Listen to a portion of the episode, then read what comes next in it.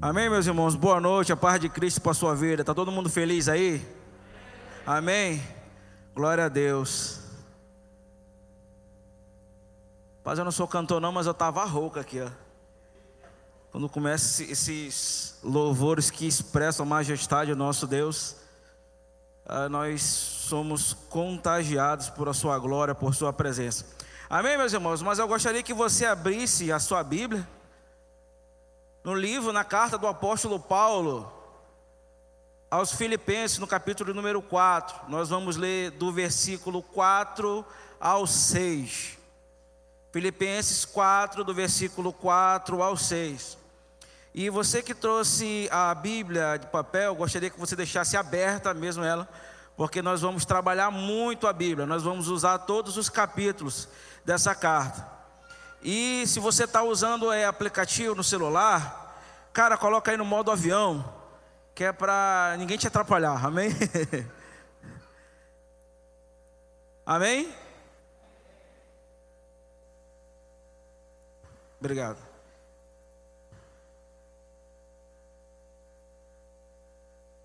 Filipenses capítulo de número 4, versículo de número 4 ao 6. Vamos ler? Está escrito assim: Alegrem-se sempre no Senhor. Repito, alegrem-se. Que todos vejam que vocês são amáveis em tudo que fazem. Lembre-se de que o Senhor virá em breve. Não vivam preocupados com coisa alguma. Em vez disso, orem a Deus pedindo aquilo que precisam e agradecendo-lhe por tudo que ele já fez. Vamos orar mais uma vez, vamos falar com Deus? Pai, nós te louvamos, ó Deus, te agradecemos e bendizemos o teu santo nome, ó Deus. Deus está aqui a tua palavra, Deus, e será ministrada, Deus, aos nossos corações, ó Deus. Pai, te peço, ó Deus, que nós sejamos transformados, ó Deus, pelo teu falar nessa noite e que essa alegria, Deus, inexplicável, Deus, ela venha a ser derramada nas nossas mentes e nossos corações, ó Deus. Assim que eu te peço, te agradeço, no nome de Jesus, amém. Amém, meus irmãos? E aquilo que Deus ah, falará conosco essa noite, e já falou pela manhã, nós vamos conversar hoje sobre uma alegria inexplicável. Meus irmãos, essa carta aqui, o apóstolo Paulo, é uma das cartas mais belas, né? E o tema central dessa carta é justamente alegria. Então, para essa mesma igreja, nessa carta que tem quatro capítulos, ele fala 16 vezes para a igreja de, de dos Filipenses diz: Olha, alegrem-se, estejam alegres no Senhor. É uma alegria triunfante. E, meus irmãos, e hoje nós vamos. Ah, nosso sermão está bem batista. Né? Tem três pontinhos, né? nós vamos ver a alegria, a marca distintiva do povo de Deus, os ladrões da nossa alegria e exercitando o contentamento em Deus. Mas eu quero aqui fazer uma pergunta pessoal. Ah, bem verdade é que nós não gostamos de perguntas pessoais, porque às vezes dá a impressão de que está invadindo a nossa privacidade né, que está nos colocando a, na parede, né, que está nos encurralando. Mas é necessário nessa noite fazer essa pergunta para você: Você é uma pessoa feliz? Você é uma pessoa feliz? Sua esposa, seu marido, seu, seu marido não, seu marido, né? a, seus filhos, a sua família, seus amigos, a sua igreja local. Essas pessoas elas podem garantir que você de fato é feliz? Eu sei que de repente nessa pergunta você já deve estar montando aí alguns mecanismos de defesa aí no seu coração acerca dessas perguntas. E mais uma pergunta: é possível viver alegre neste mundo atual, principalmente neste cenário atual? Então, é exatamente a vida de Paulo vai nos mostrar, né, vai trará essas respostas. Então, vamos ler aí o versículo primeiro. Primeiro não, versículo 4, perdão. Está escrito assim: Alegrem-se sempre no Senhor. Repito, alegre. Na sua tradução pode estar alegrai-vos, ou em outras traduções, regozijai-vos. E meus irmãos, a alegria aqui, ela é uma ordenança, ela é uma ordem. Ela não é uma opção. Ser alegre é um mandamento, não uma recomendação. Então, alegrai-vos não é um substantivo. Alegrai-vos é um verbo no modo imperativo, ou seja, é uma ordem. Deus está dando uma ordem expressa para você aqui nessa noite. Alegre-se, alegrai-vos. Então, não se alegrar em Deus é deixar de obedecer uma ordem expressa de Deus, ou seja, é um pecado. Amém? E o, o Evangelho de Cristo Jesus, ele nos trouxe, a, as boas novas, nos trouxe muita alegria. O reino de Deus, lá em Romanos, ele não é nem comida nem bebida, mas ele é gozo, paz e alegria no Espírito Santo. Então, querido, alegre-se. Você consegue falar para alguém? Alegre-se. Um outro ponto que essa alegria aqui que o apóstolo Paulo está falando, ela está falando também de uma alegria vindoura, a alegria da vinda de Cristo, onde essa alegria será plenamente, ela será completa em Deus. Mas essa alegria ela é ultra circunstancial, ou seja, ela não depende de circunstâncias é, nós somos desafiados a sermos alegres, apesar das circunstâncias. Não é a ausência de coisas ruins ou a presença de coisas boas que nos tornam alegre. A nossa alegria ela é transcendental. A nossa alegria ela não tem nada a ver com essas coisas aqui da terra. A nossa alegria ela vem do céu, ela vem de Deus e não tem nada a ver com isso que acontece aqui ela excede toda a circunstância. E essa alegria, ela é cristocêntrica. Ah, essa alegria, meus irmãos, não é um sentimento, não é uma emoção. Essa alegria é uma pessoa. Essa alegria é Jesus Cristo, a esperança da glória. Ele é a sua alegria. E, meus irmãos, quando eu, eu estava em casa, e às vezes, quando eu estou escrevendo em casa, eu estou estudando, às vezes, ou um dos meus filhos, ou a minha esposa, sempre alguém cola do lado para saber o que, que eu estou fazendo e faz algumas perguntas. E eu falando para minha esposa, né, e, e exatamente isso que vocês acabaram de ouvir, enquanto eu estava escrevendo, na verdade, digitando, né, hoje uh, e eu perguntei para ela, falei, amor, o que, que você entende sobre alegria? Olha o que ela me disse. Nossa alegria é oriunda da certeza de ter um Deus de alegria que habita em nós e que é superior a todas as circunstâncias. Nós já podemos ir embora para casa. E eu fiz também, meus irmãos, uma pesquisa em casa. E eu perguntei. Lembra que eu fiz uma pergunta para você? Se as pessoas que estão ao seu redor, se elas podem garantir se você é alegre? Eu fiz em casa também. E eu perguntando para minha filha, a Julie, que está aqui, ela, eu, falei, eu perguntei, filha, você acha o papai feliz? Você acha o papai alegre? Ela disse, nossa, papai, você é um cara é muito alegre. É difícil ver o senhor assim, mal-humorado. É muito difícil, o senhor é muito alegre. Para mim, o senhor é muito alegre. Eu disse amém. E eu perguntei para minha esposa, amor, você me considera uma pessoa alegre? Ela falou: Sim, meu amor, eu considero você uma pessoa muito alegre. E isso me incomoda. Aí eu fiquei: Por que, que te incomoda? Porque às vezes as coisas estão difíceis, a casa está balançando, parece que a casa vai cair e você está todo tempo alegre. E isso é uma prova que a nossa alegria não depende das circunstâncias, a nossa alegria é o Deus habitando dentro de você. No versículo de número 5 está escrito assim: Que todos vejam que vocês são amáveis em tudo que fazem. Lembre-se que o Senhor virá em breve.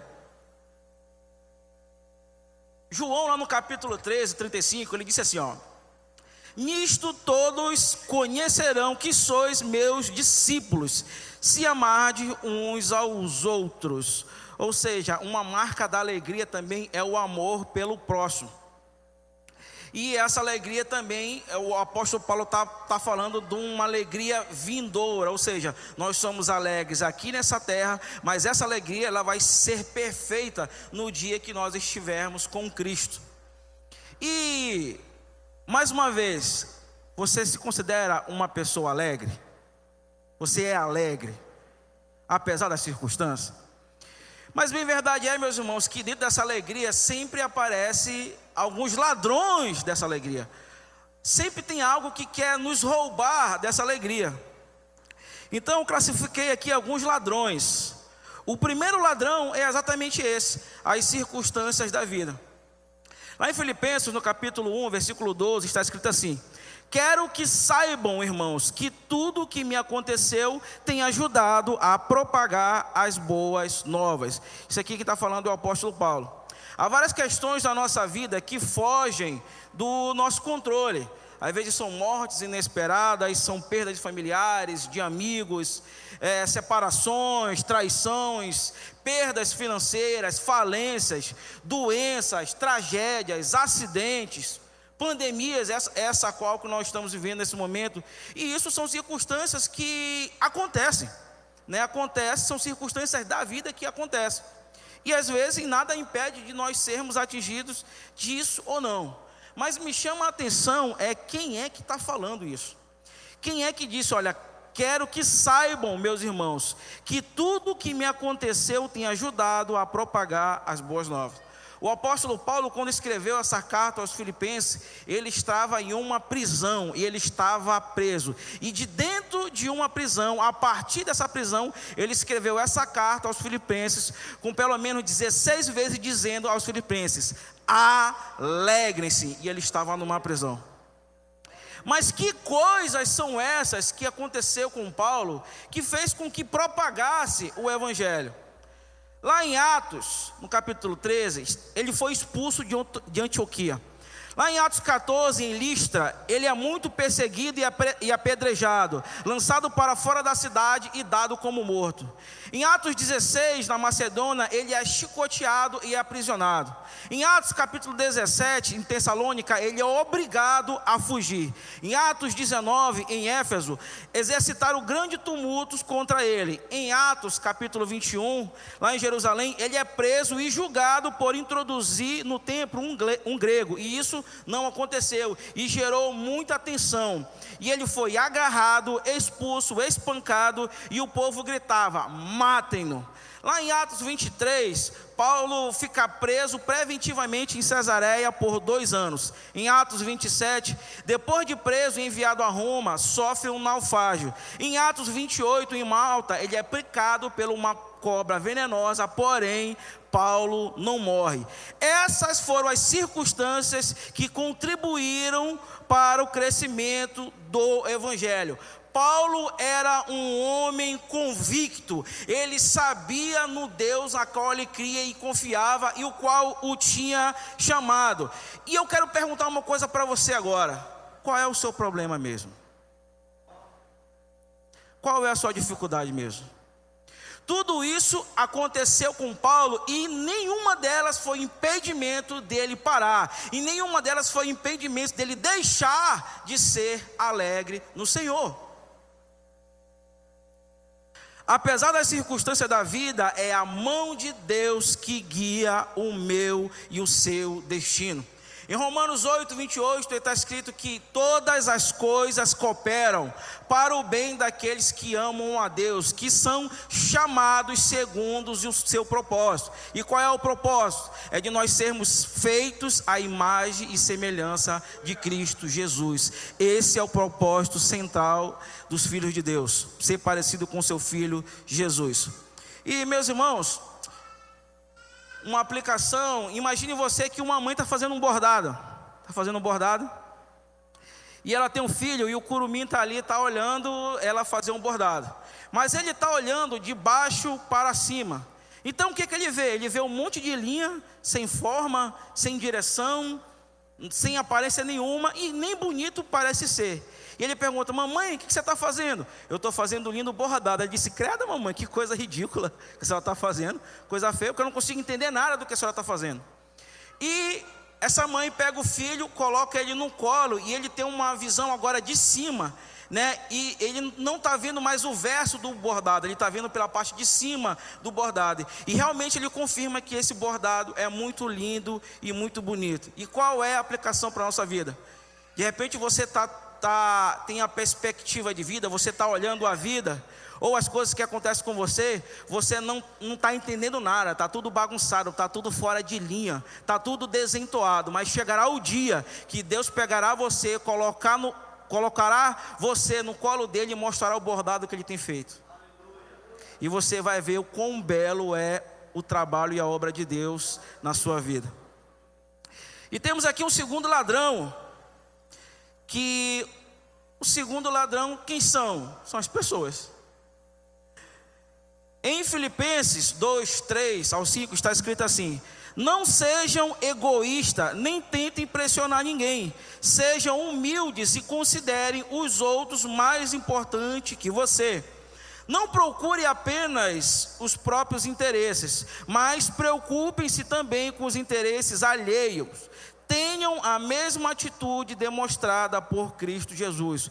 O apóstolo Paulo aqui ele está falando o padrão de vida cristã. E qual é o padrão de vida cristã para o para relacionamento? É considerar os outros mais importante que nós mesmos. E eu pergunto, nós estamos perto ou longe dessa realidade aqui? Você considera esse irmão que está do seu lado mais importante que você? Ou você acha que você é melhor do que ele? Então, o padrão da vida cristã é esse. E nós precisamos aprender e muito ainda. Ainda tem uma corrida ainda para nós corrermos.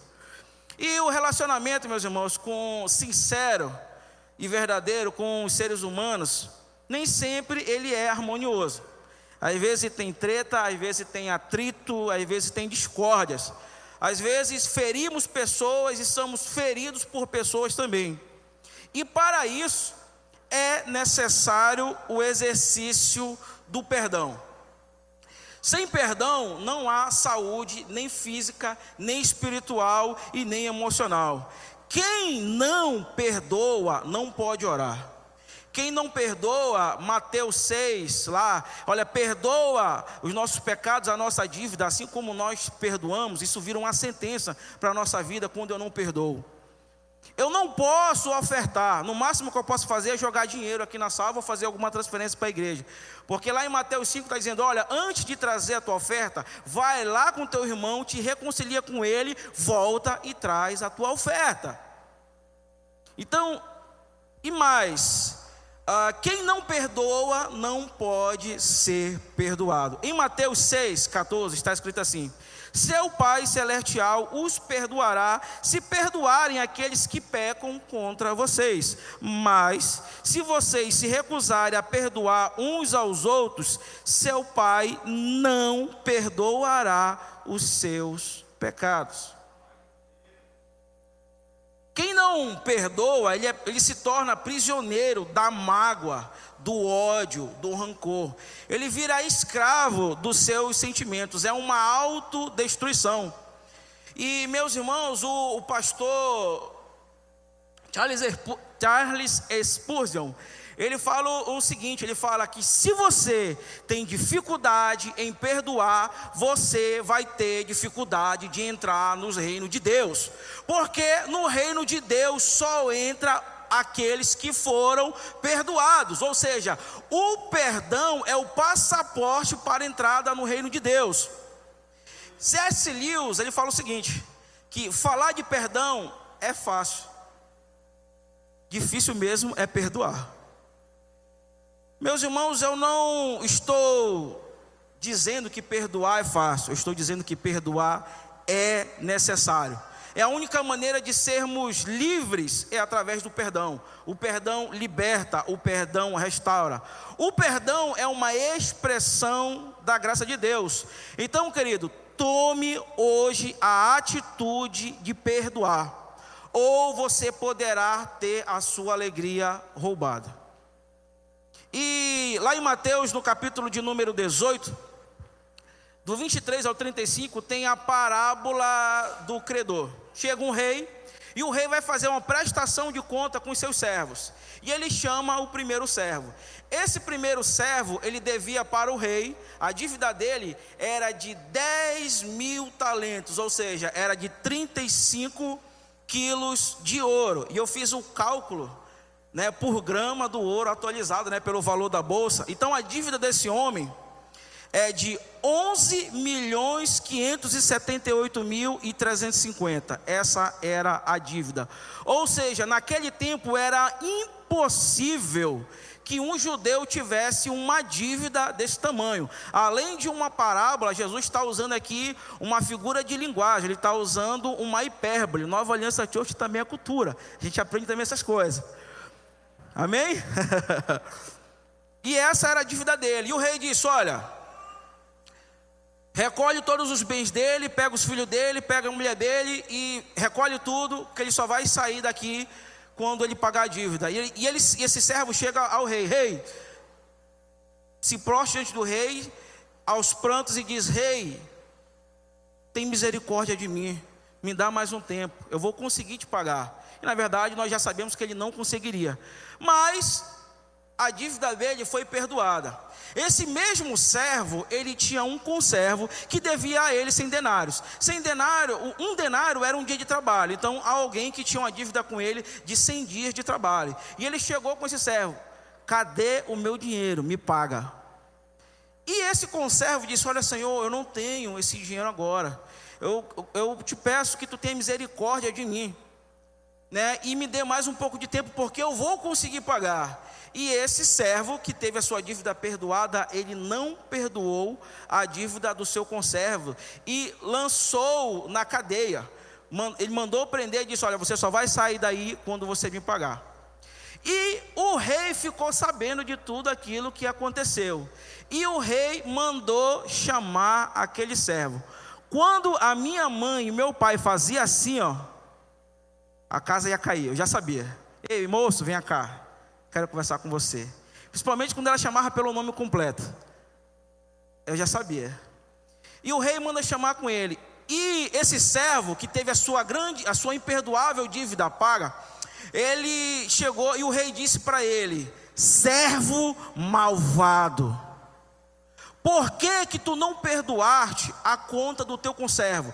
Tu tinhas uma dívida imperdoável para comigo, eu te perdoei. Por que, que tu não usou de benevolência contra o conservo? Pois agora os atormentadores te colocarão na prisão. E esse texto, lá no versículo 35, ele encerra da seguinte forma: Assim também meu Pai que está no céu fará com vocês, se de todo íntimo não perdoarem a cada um de seu irmão. Quando nós não perdoamos, nós entramos em cadeias e somos atormentados por causa dessa ausência de perdão. E, meus irmãos, e tem uma aplicação para a nossa vida. Qual é? Nós também tínhamos uma dívida impagável, nós estávamos condenados, o nosso destino era o inferno. Mas o que eu vou ler para você aqui agora é uma das coisas mais lindas que você vai ouvir hoje e talvez seja uma das coisas mais lindas que você vai ouvir na sua vida inteira. Está escrito em Romanos 5, no versículo 8 ao 9. Está escrito assim: Mas Deus nos prova seu grande amor ao enviar Cristo para morrer por nós, quando ainda éramos pecadores. Deus te amou no pior momento da sua vida, quando você era um pecador rebelde. Nesse exato momento, Ele te amou e entregou seu filho por você. E mais, uma vez que fomos declarados justos, justificados pelo seu sangue, certamente seremos salvos da ira de Deus por meio dele. Ou seja, Deus te livrou dele mesmo. E às vezes a gente trata esse assunto, às vezes, meio clichê, meio repetitivo. Ah, pastor, isso eu já sei. Será?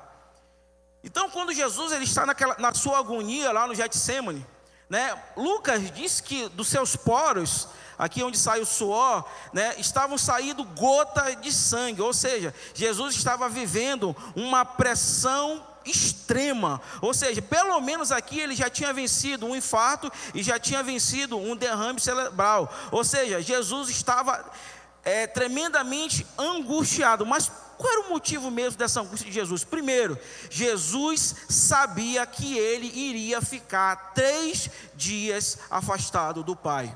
Outra, ele sabia que ele carregava uma mochila com os nossos pecados do passado, do presente e do futuro. Ou seja, ele estava com todos os nossos pecados em suas costas e ele estava indo para a cruz para enfrentar a ira de Deus. Essa ira deveria ser manifestada em nós, em mim e em você. Mas Jesus é o nosso substituto legal e tomou o nosso lugar. Por isso, querido, alegre-se, sejam alegres Jesus Cristo morreu por você e ele te deu um presente ainda. Você tem um presente da vida eterna nele. Se isso não te der motivo para alegria, amigo, nem o Flamengo te alegra.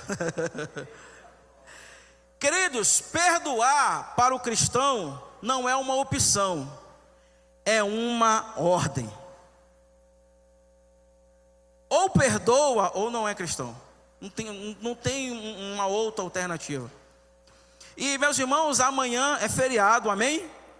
Amanhã é feriado e nós podemos, né? Dá para ir, né, pastor? 11 horas, né? E amanhã, né, aqui no nosso Brasil, é o feriado de 7 de setembro, né, onde o Brasil, né, né, o Dom Pedro, ele deu o grito, né, de independência, né, ele disse, olha, independência ou morte, que Brasil, o Brasil era uma, uma colônia portuguesa, né, e para isso acontecer teve muita briga, teve muito atrito. E a Bíblia também diz que, olha, sem derramamento de sangue não há remissão de pecados. Mas ele deu um grito, né, ele deu um grito de independência ou morte, e Cristo também, ele deu um grito, ele deu um brado também lá na cruz. Ele falou: tetelestai, ou seja, a conta está paga, a dívida está paga na totalidade. Ou nenhuma condenação há para você que agora está em Cristo Jesus. Portanto, se alegrem. A sua dívida para com Deus foi paga. Você tem paz com Deus e paz em Deus. E Jesus Cristo cumpriu a missão do Pai. Nossos pecados foram apagados e Ele nos deu a liberdade e a vida eterna. Amado, alegre-se. Essa é a alegria da salvação. Temos um terceiro ladrão, que é a ansiedade. Versículo de número 6, no capítulo 4. Não vivam preocupados com coisa alguma, em vez disso, Orem a Deus pedindo aquilo que precisam, agradecendo-lhe por tudo que ele já fez. Eu vou ler um dado aqui para você, que é o seguinte: olha, a ansiedade é a maior doença do século.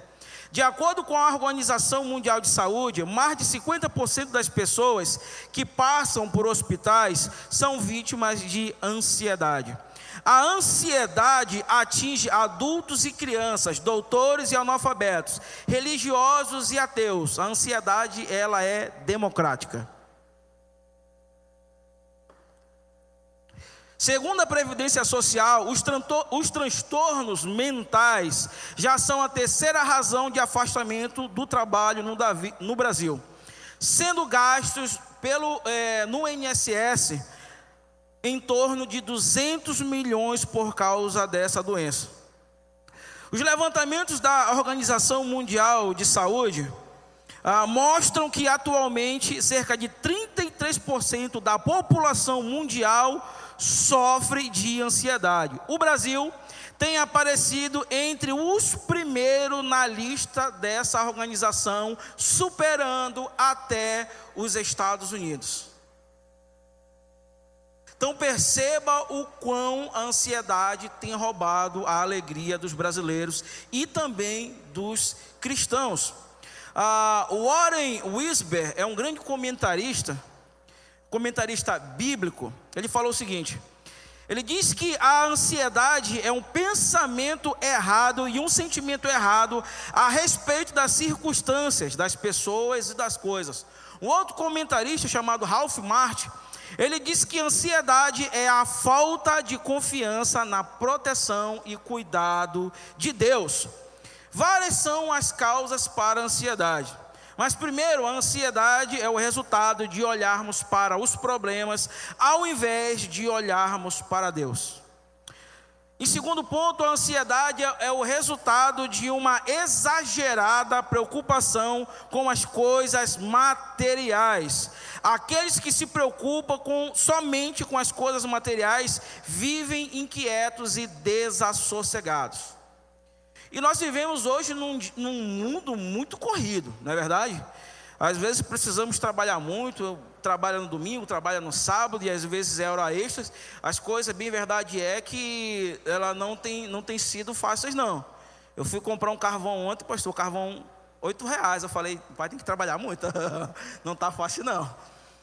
Mas meus irmãos, ah, o apóstolo Paulo vai falar que o amor ao dinheiro, ele é a raiz de todos os males. Querido, isso não significa dizer que você não deva ter um plano financeiro, né, um planejamento financeiro. Que você não queira, por exemplo, ter um carro melhor, uma casa melhor, uma roupa melhor, viver uma vida mais confortável aqui até a vinda de Cristo. Não é isso. O problema é quando nós esquecemos de todas as coisas, nos esquecemos até de Deus e gastamos gastamos toda a nossa vida em trabalho e correndo atrás de dinheiro.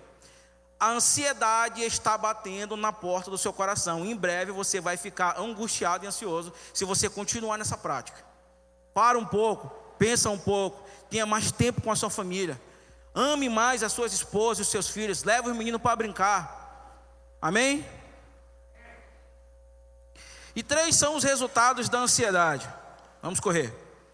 A ansiedade, a ansiedade, a tradução dessa palavra ansiedade para o grego, ela significa estrangulamento, ou seja, ficar ansioso é perder o oxigênio, é colocar a mão no pescoço, né, e ficar ali com falta de ar.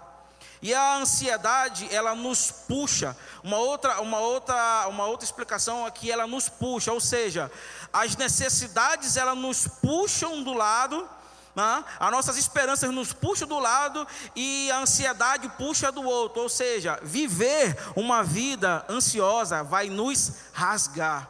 Então, essa é uma aplicação a partir do grego. A ansiedade, ela rouba as nossas forças. Uma pessoa ansiosa normalmente antecipa os problemas. A ansiedade esgota a energia antes de que o problema chegue. Você conhece alguém que sofre antes das coisas chegar? Você conhece alguém ansioso? Certamente você se olhou ao espelho antes de vir para a igreja. Você conhece sim. É...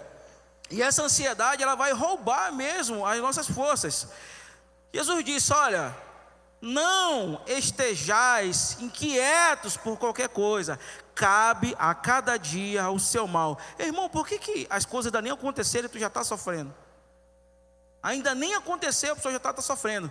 E a ciência, Calil, mostra, eu estava lendo, que 70% das causas das nossas ansiedades nunca acontecerão. Está sofrendo à toa, irmão. Estamos sofrendo à toa.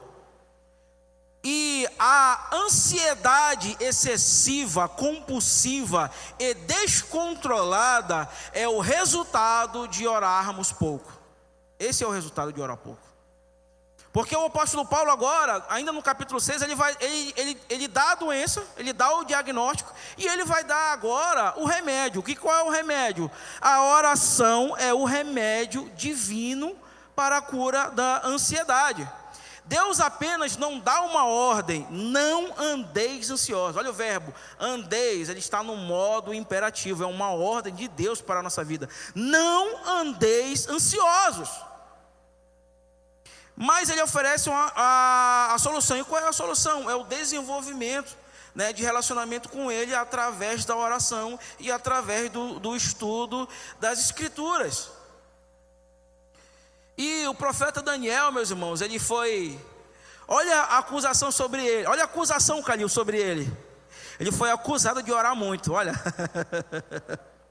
e pegaram Daniel, jogaram ele na cova dos leões. Esses leões eles foram preparados para esse momento. Eles ficaram pelo menos de seis a dez dias sem comer. O leão estava faminto. O leão come muito. E Davi, e Davi, e Daniel foi jogado na cova dos leões. Olha só. Daniel teve uma, ele era um homem de oração, sim ou não? E por isso ele foi foi jogado lá na cova. Então Daniel passou uma noite em paz com os leões, enquanto o rei estava no palácio e não conseguiu dormir. Por quê? Oração. E meus irmãos, quero ler para você aqui é, no Salmo 46. Diz que Deus é o nosso refúgio e fortaleza socorro bem presente na angústia. Mesmo que a terra se mude, mesmo que os montes se abalam, mesmo que as águas bramem e espumem pela sua braveza, há um rio cujo as correntes alegram a cidade do Senhor, a cidade, a morada santa do Altíssimo. Deus está no meio dela, não será abalada. Deus a ajudará desde o raiar até a alva bramam nações e reinos se abalam. O Senhor dos exércitos está conosco, o Deus de Jacó é o nosso refúgio. Vinde e contemplai a desolação que ele tem feito na terra. Ele faz cessar a guerra até os confins da terra. Quebra o arco e corta a lança e queima os carros no fogo. E a palavra do Senhor para você é essa: Aquietai-vos e sabeis que o Senhor é seu Deus. Será exaltado entre as nações, será exaltado na terra. O Senhor dos exércitos está conosco. O Deus de Jacó é o nosso refúgio. E ele está falando para você que está vivendo ansioso filho, filha, não andeis ansiosos, esse é o seu Deus. Quando nós conhecemos, meus irmãos, quem Deus é, a ansiedade ela tem que bater em retirada do nosso coração. E se você perceber que essa ansiedade está brotando no seu coração, você já sabe qual é o remédio. Ore, apresente a Deus com oração, com súplicas, com gratidão. Vamos para o último ponto que é o exercendo, exercitando o contentamento em Deus.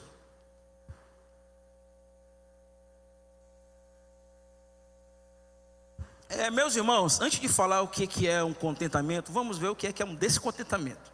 Fica melhor de aprender. Ah, o descontentamento ou a falta de contentamento está presente nos corações dos homens desde o Éden.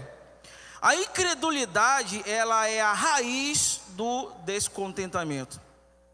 Assim como Eva, nós, assim como Adão e Eva, nós nos tornamos descontentes porque acreditamos que Deus não, não, não, não está nos dando o melhor que Ele poderia nos dar. Às vezes nós temos a impressão de que Deus está negando algo que nós queríamos e que esse algo seria crucial para que nós fôssemos felizes.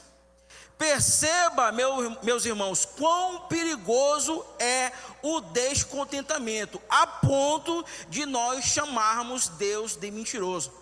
Como se Deus não fosse um Deus poderoso, capaz de suprir todas as nossas necessidades.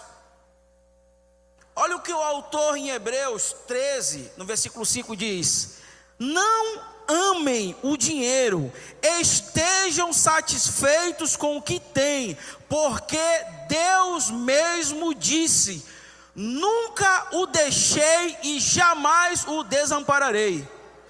Deus cuida da sua vida, Deus cuida de você em todos os momentos.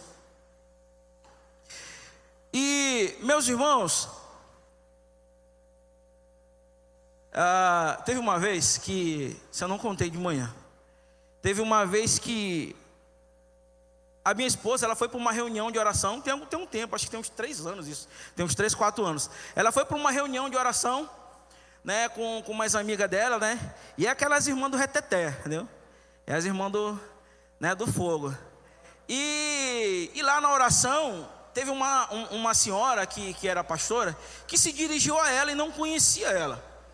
E essa senhora é, era pastora no interior, mas enfim, e ela disse uma coisa para minha esposa. Ela disse: Olha, eu não conheço você, eu não, não sei quem você é, mas Deus me deu uma visão com seu esposo. Ela nem sabia que ela era casada, talvez percebeu por causa da aliança.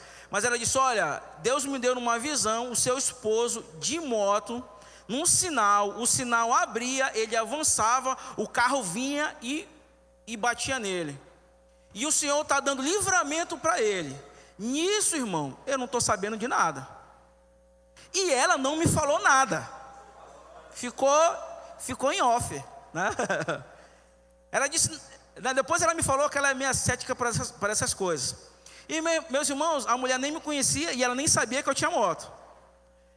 E está indo, estou indo para o trabalho e perto da fábrica, né, estou eu num sinal e um sinal parado. E o sinal abre.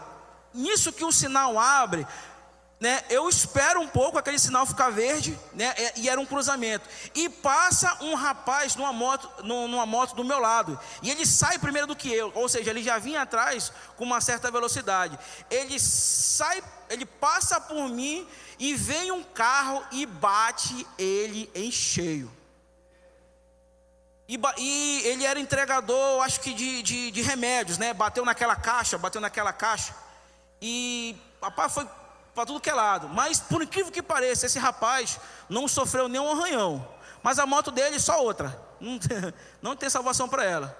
E eu vou contar para minha esposa agora, meus irmãos. Amor, você nem sabe o grande livramento que Deus me deu. Estava eu no sinal, o sinal abri, eu ia sair, passou um motoqueiro do meu lado e o carro que vinha aqui, ele é, atravessou o sinal vermelho e bateu no motoqueiro.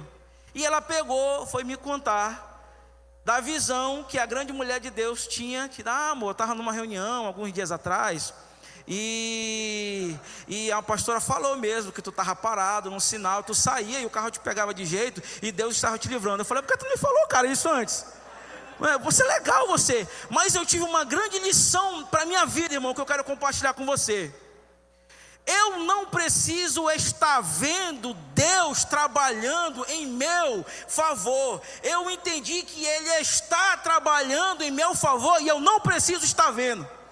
E o meu coração é seguro, é garantido, é, é descansa no Senhor. Eu sei que ele, é, ele tem um controle e é soberano sobre todas as coisas. E eu não preciso estar vendo. Você não precisa, arranque no seu coração a necessidade de ter que ver Deus trabalhando por você. Simplesmente creia, tenha fé que Ele está trabalhando por você e ponto.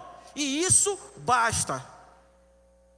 E meus irmãos, vamos encerrar agora. Não, é de verdade, é de verdade. Né, às, vezes, às vezes nós pastores a gente peca, né? A gente diz, olha, vai acabar, está terminando e nem, né? Mas para a gente encerrar, lá em Neemias, no capítulo 8, lá em Neemias, no, no, no capítulo 8, ah, está, o povo está reunido, e Esdras e, e Neemias, eles começam a ler o livro da lei para a nação de Israel. E enquanto ele estava lendo o livro da lei, né, começou-se a ouvir grande choro do povo. Por quê?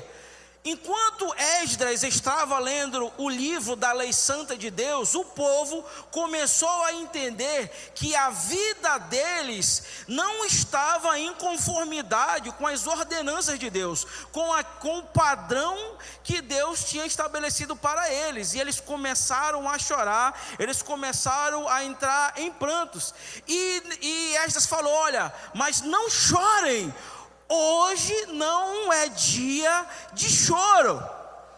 É, por que, que não era um dia de choro? Porque a, a revelação da palavra de Deus, ela é um ato, meus irmãos, era um ato de misericórdia para a vida deles. Ou seja, quando a palavra de Deus ela é apresentada, a nossa vida é apresentada.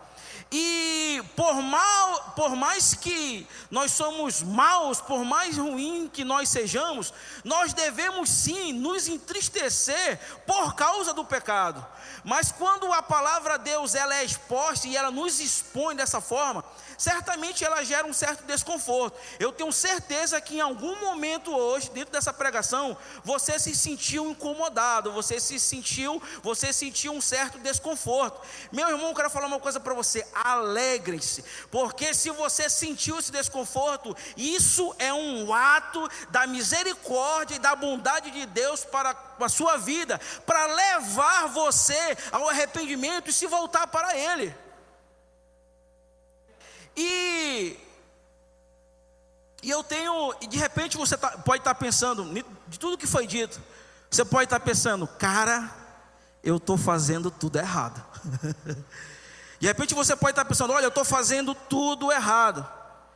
Mas eu quero dizer que eu tenho uma boa notícia para te dar, cara, alegre-se. Isso é uma é a graça de Deus, é a misericórdia de Deus nos dando uma nova oportunidade. Nós devemos nos entristecer pelo tempo perdido, por, né, por ter desperdiçado o nosso tempo, não ter usado esse tempo para a glória de Deus. Mas nós devemos nos alegrar por causa dessa palavra, por causa desse Deus, desse Deus de alegria, que nos está nos dando uma oportunidade de mudar e viver como ele viveu. E ele vai falar o seguinte: ele vai encerrar né, é, é, é, lá no, no capítulo número 8, ele vai dizer também, lindo, ele vai dizer que a alegria do Senhor é a nossa força. E eu quero dizer para você que Deus quer restituir, Ele é um Deus de restituição, e Ele quer restituir a alegria do seu coração. Ele quer que você seja um filho, uma filha de Deus, alegre, contente, que descanse nele, que confie nele, que tenha fé nele, que coloque toda a sua confiança nele, porque Ele tem cuidado de nós, Ele tem cuidado de você em todos os aspectos, nas mínimas coisas da sua vida, Deus tem cuidado de você. Portanto, meus irmãos, sejam alegrem, a alegria do Senhor é a nossa força, é a alegria do Senhor em nós que vai nos fortalecer para enfrentar a vida, para enfrentar os problemas, para enfrentar as, as, as dificuldades da vida, e você tem uma alegria que ela excede todas as outras alegrias, que é uma alegria inexplicável, que é a alegria da salvação em Cristo Jesus, e só aqueles que que são alegres no Senhor, se expresse a Deus na medida que você é alegre.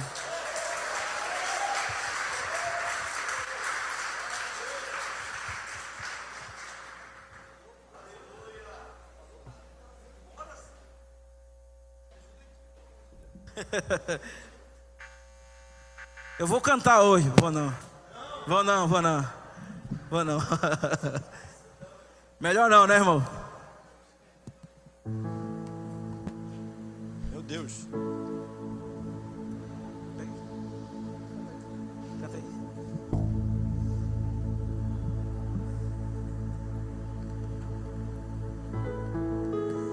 Meu Deus. Isso tudo é para evitar que o Paulo Jean cante. Vamos ficar de pé, igreja? Vamos se alegrar, né? Vocês estão felizes aí depois dessa palavra, amém? Amém! Eita!